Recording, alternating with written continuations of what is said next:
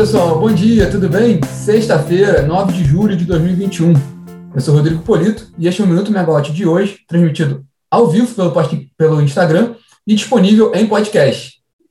Bom, hoje é feriado no estado de São Paulo e por isso a B3, a Bolsa de Valores, ela não funciona. A tendência é que seja um dia mais calmo, tanto no mercado financeiro quanto no mercado, no setor de energia, né? Mas nem por isso não vamos falar de notícias, né? É, nós vamos falar hoje um pouquinho sobre o resultado dos leilões de energia nova a menos 3 a menos 4, realizados ontem.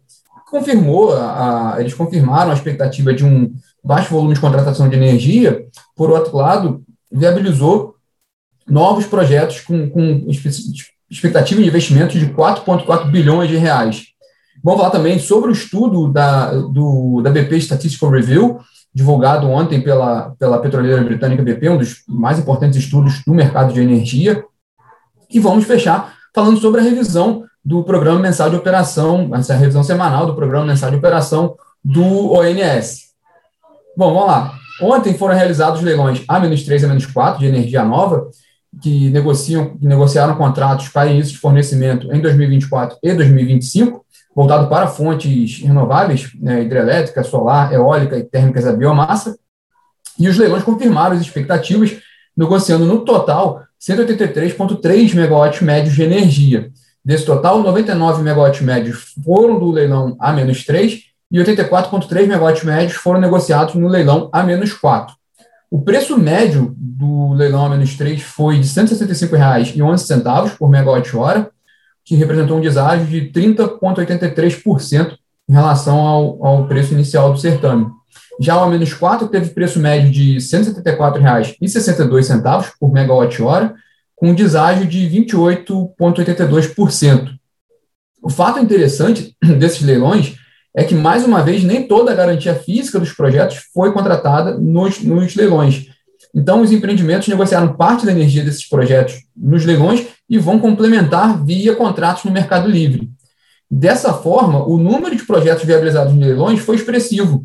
No A-3 foram viabilizados 33 empreendimentos, com 547 megawatts de capacidade instalada, investimentos previstos da ordem de 2,2 bilhões de reais.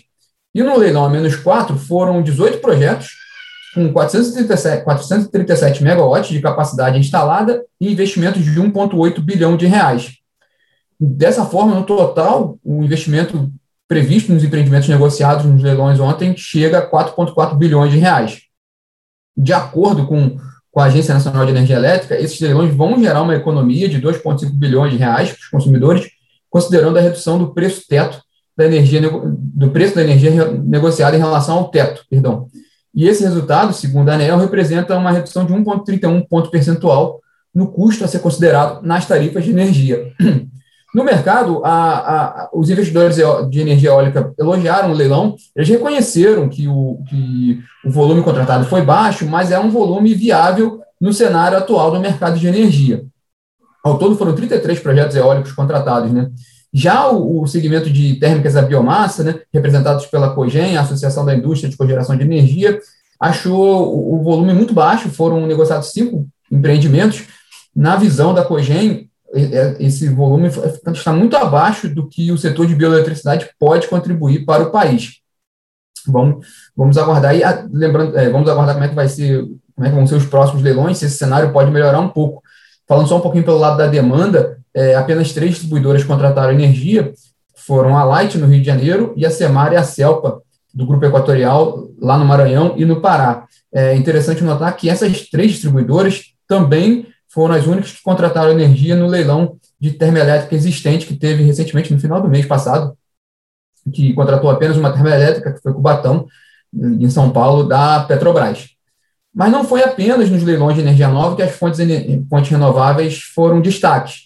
Elas são protagonistas do BP Statistical Review, do estudo feito pela petroleira britânica BP, que é um dos estudos mais, mais importantes do mercado de energia, mais tradicionais. Essa é a 70 edição do estudo, e não dá para comentar o estudo todo aqui, o estudo é bem grande, está disponível no, na, no site da BP, mas apenas uns, dos principais pontos aqui, trazendo para vocês, a BP, no, no, levantamento dela, ela aponta, de fato, para uma queda do consumo de energia primária global no ano passado de 4,5%, muito a reboque, claro, por causa dos efeitos da pandemia de Covid-19, mas é interessante que nessa queda ela, a gente ressalta né, a redução do consumo de petróleo, que houve uma, uma queda recorde do, do consumo de petróleo de 9,1 milhões de barris diário, diários no ano passado. Essa queda ela, ela representa uma redução de 9,3% em relação a 2019 de acordo com a BP, foi a maior queda já observada na história no, no, mercado de petróleo em um único ano.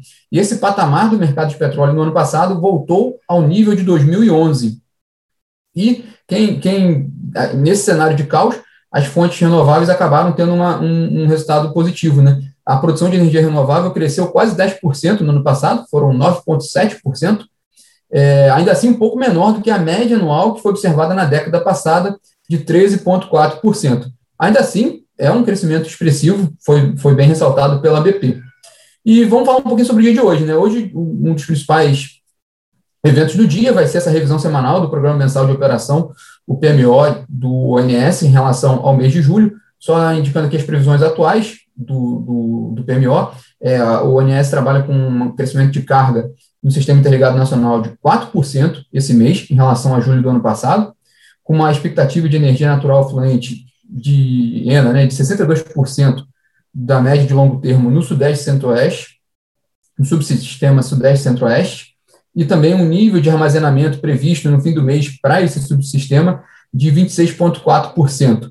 O tema, esse assunto foi muito comentado na live Ligados no Preço nessa semana. A Olivia Nunes, da Megawatt Consultoria, mencionou como é, como é que está a situação meteorológica é, mostrou que, que pode, né, que, que há indícios de um, de um aumento de, de afluências em setembro, em outubro, que pode se configurar num momento mais expressivo em novembro, dali para frente, é, mas tudo ainda precisa, é, precisa ter mais confirmação para ver como é que vai ser o desempenho dessas afluências da, ali um pouco na frente, né? É, ainda sobre esse tema, ontem teve a reunião da CREG, da Câmara de Regras Excepcionais para a Gestão Hidroenergética, é aquela Câmara criada pela MP 1055 que dá mais poderes ao governo para fazer gestão dos recursos hídricos durante essa crise hídrica. E ontem a CREG ela, ela acatou as recomendações do Comitê de Monitoramento do Setor Elétrico e fixou cotas mínimas de operação para os reservatórios das usinas de Ilha Solteira e Três Irmãos e definiu vazões em Porto Primavera e Jupiá para preservar o armazenamento das hidrelétricas localizadas a montante. É, e para quem presidiu ontem a reunião da CREG foi o ministro de Minas e Energia, Bento Albuquerque, que hoje na agenda dele, ele participa de, da inauguração de usinas solares fotovoltaicas em Pernambuco. É o único, é o único compromisso do dia para o ministro de Minas e Energia, Bento Albuquerque. Bom, pessoal, esses foram os destaques dessa sexta-feira. Tenham todos um ótimo final de semana e nos falamos semana que vem. Tchau, tchau.